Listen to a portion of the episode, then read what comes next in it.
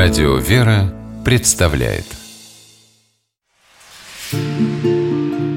Места и люди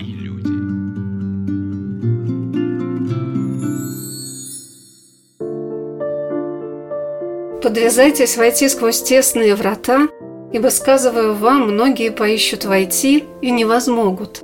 Эти слова Божественного Евангелия говорят нам о том, что путь духовной жизни очень сложен. Пройти по нему без помощи духовных наставников практически невозможно. Поэтому каждый человек, ставший на этот путь, ищет для себя такие места, где он может обрести помощь и поддержку, чтобы следовать в правильном направлении.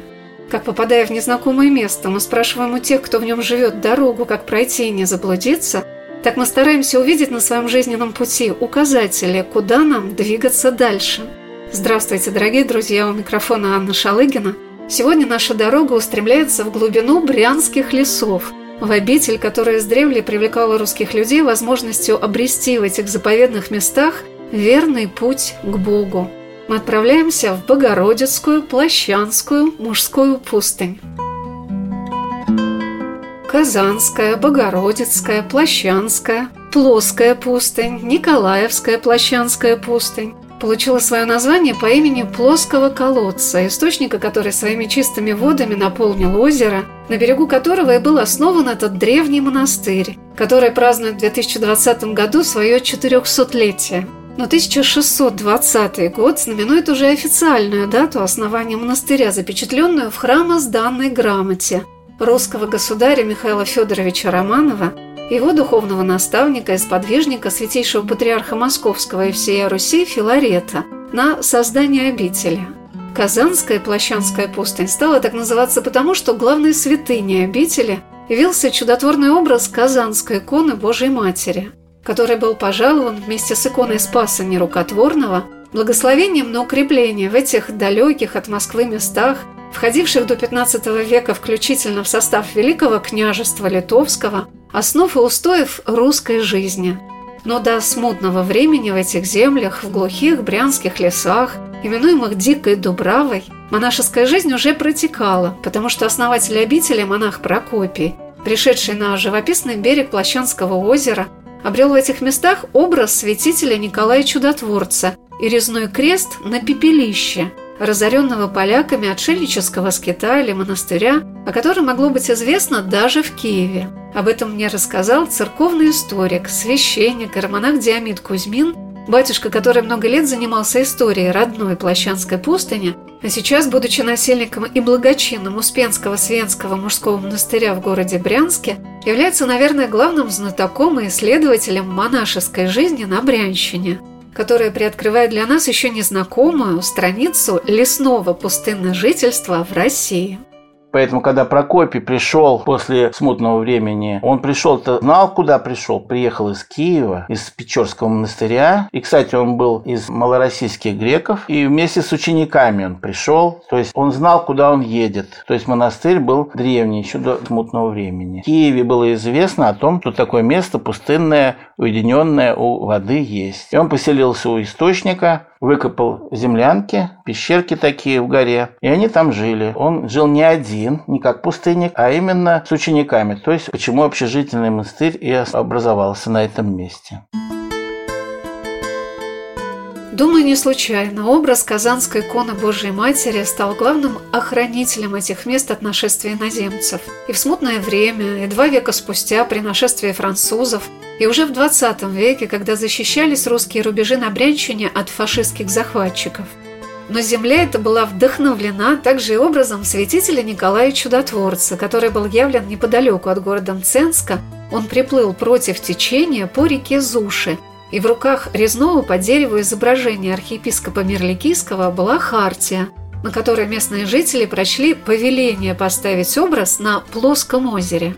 И именно сюда, в непроходимую глушь, где не было еще ни старинных поместий и поселений, где пролегали лишь узкие дороги, по которым следовали почтовые кареты и направлялись богомольцы к святыням древнего Киева, приходило множество святых отцов, осветивших своей молитвой это место – Наместник Богородицкой Плащанской Казанской пустыни игумен Леонид Лушкин назвал лишь несколько великих имен подвижников, украсивших своим служением историю монашества на Руси, которые пребывали в этой обители.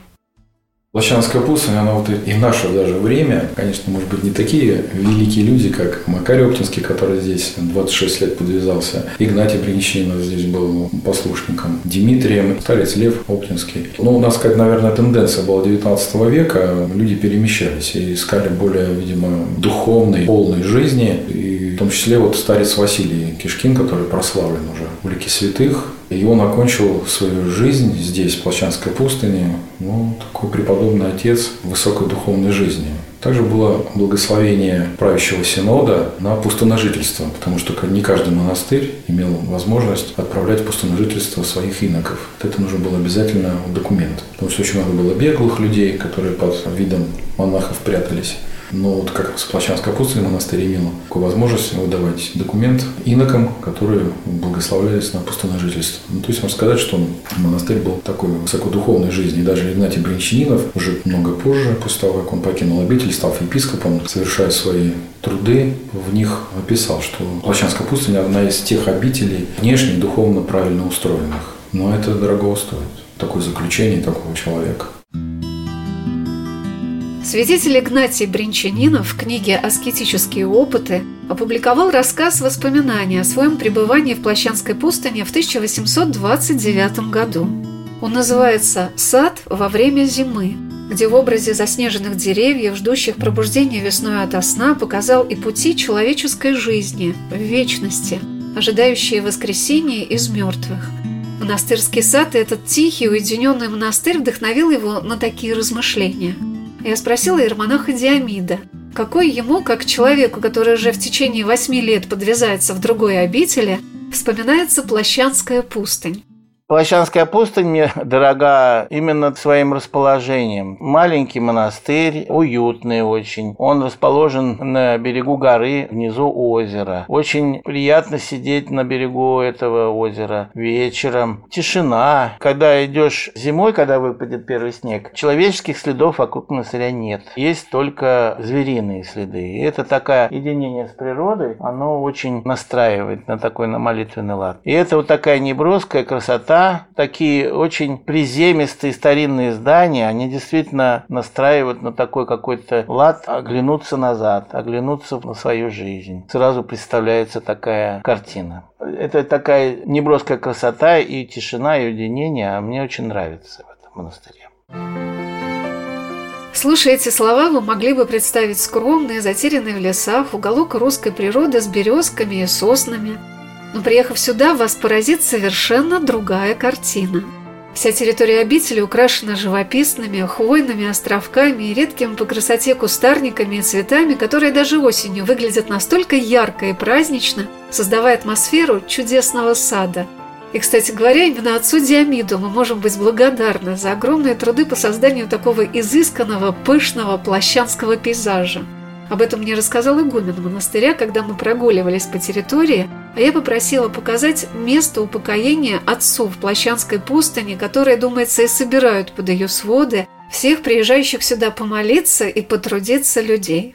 Какое же буйство у вас тут хвойных вообще уголков. Да, ну тут надо, да, конечно, бывать у нас весной, летом, особенно в мае месяце, когда тут все благоухает, цветет, распускается. Ну, осень тоже красиво.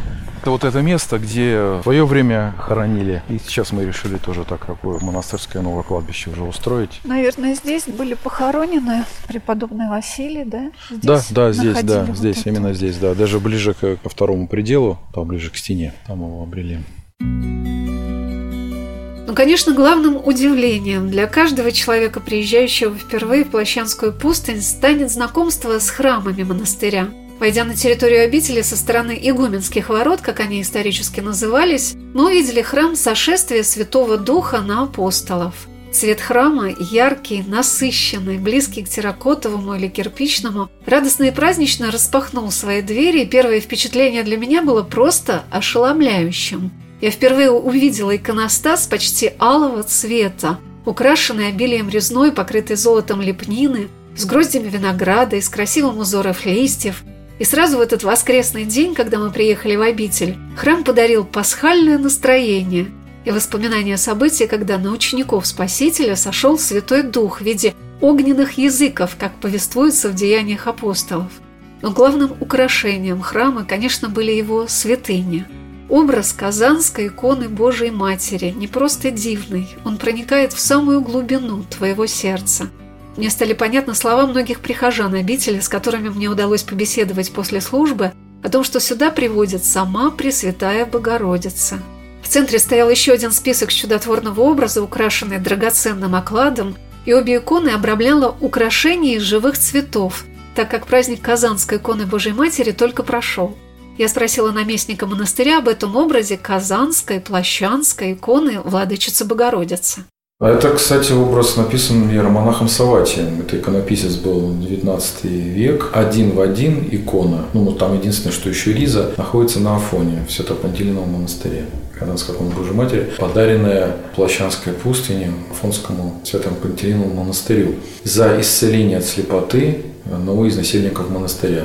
Они написали письмо и просили прислать им икону святого мученика Пантелеймона, приложенную к главе его как известно, он там хранится. Икону написали, приложили и отправили к нам. И он получил исцеление, и в благодарность братья-стоятели приняли такое решение о том, что он напишет икону, облачат ее в ризу и отправит на Афон. Так что там икона. И как раз и именно рука Савати. Кстати, очень много вокруг по храмам сельским, и вот здесь на Орловщина и на Брянщине можно встретить иконы, написанные, прям даже видно именно Казанская икона Божьей Матери, написанные иеромонахом Саватием.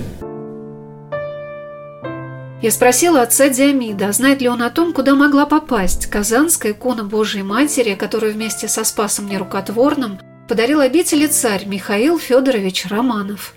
Икона, которая была подарена царем, она находилась в соборе. С нее были сделаны в XIX веке несколько списков, даже больше десяти списков, разными иконописцами. Два иконописца были у нас, Алипий и Саватий. Они делали копии, подписывали их, искусствоведы разобрались, было два только автора этих списков. И с этими списками они тоже были чудотворны, потому что ходили с ними на крестные ходы уже с 1615 года. Начальство разрешило крестные ходы, и ходили на довольно большие расстояния, надолго, почти на целый год. Ходили и с списками, и с иконой настоящей. Где теперь был оригинал, где подлинник, очень сложно сказать, поскольку икона поновлялась. И узнать, э, какой был современный вид иконы, было сложно до поры до времени, как мы вот, вот только в этом году нашли литографию иконы. Она выглядит современно, я бы сказал. И вот эти списки, они один в один, но в некотором смысле повторяют именно лик вот эта икона. Она записана была. Поэтому найти ее как старинную икону не представляется возможным сейчас. И мы в растерянности. Известно из архивов, что после закрытия монастыря она была передана в Севск,